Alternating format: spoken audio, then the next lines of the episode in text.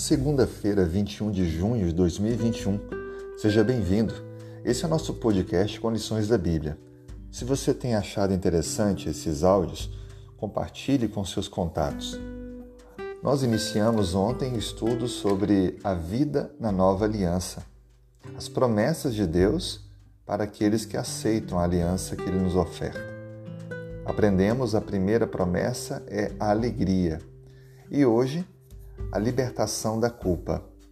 Acompanhe comigo a leitura de Romanos capítulo 8, versículo 1. Portanto, agora, nenhuma condenação há para os que estão em Cristo Jesus, que não andam segundo a carne, mas segundo o Espírito. Se há uma coisa que afeta muitas pessoas no mundo, é a culpa. Pesquisas revelam que a culpa ela tem uma função adaptativa, ou seja, ela é, faz parte da natureza humana. Há uma região do nosso cérebro chamada sistema límbico, ela é responsável por todos os nossos julgamentos morais, mas também pela sensação de culpa e vergonha. E aí, quando a gente sente essa preocupação, esse remorso, faz com que a gente repense nossas atitudes. E então elas são tomadas de maneira diferente da próxima vez. É interessante notar que isso é normal. Mas algumas pessoas que são denominadas como psicopatas ou até sociopatas, eles não sentem esse remorso ou essa culpa. Elas não acham que fizeram algo ruim porque são juízes de si mesmas. Portanto, se você tem o complexo de culpa ou sente alguns momentos arrependido por algo que fez, saiba que você está entre as pessoas que são normais.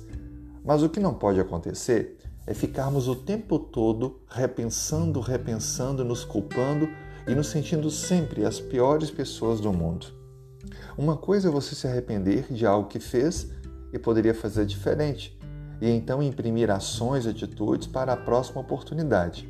Outra coisa é você ficar vivendo o tempo todo se culpando e não avançar na sua caminhada.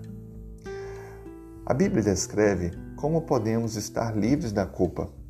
No livro de Coríntios, 2 Coríntios, capítulo 5, verso 21 diz: Aquele que não conheceu pecado, ele fez pecado por nós, para que nele fôssemos feitos justiça de Deus.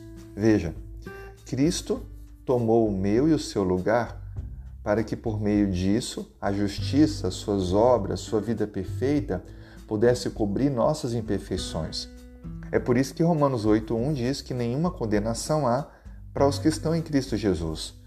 Você e eu não precisamos ficar nos culpando com relação à vida cristã, nossos erros e falhas, porque Cristo pagou o preço. Agora, ao aceitar esse, esse amor, esta oferta de amor, precisamos então permitir que o Espírito Santo nos transforme para vivermos uma nova vida. E é claro que nesse processo podem ainda acontecer falhas, mas elas serão a cada dia vencidas pelo poder do Senhor Jesus que está em nós. Portanto, viva hoje uma vida totalmente dependente de Cristo. Sinta a libertação da culpa. Confie no amor e no poder de Deus e experimente uma vida de total dependência dele. Que Deus te abençoe. Tenha um ótimo dia.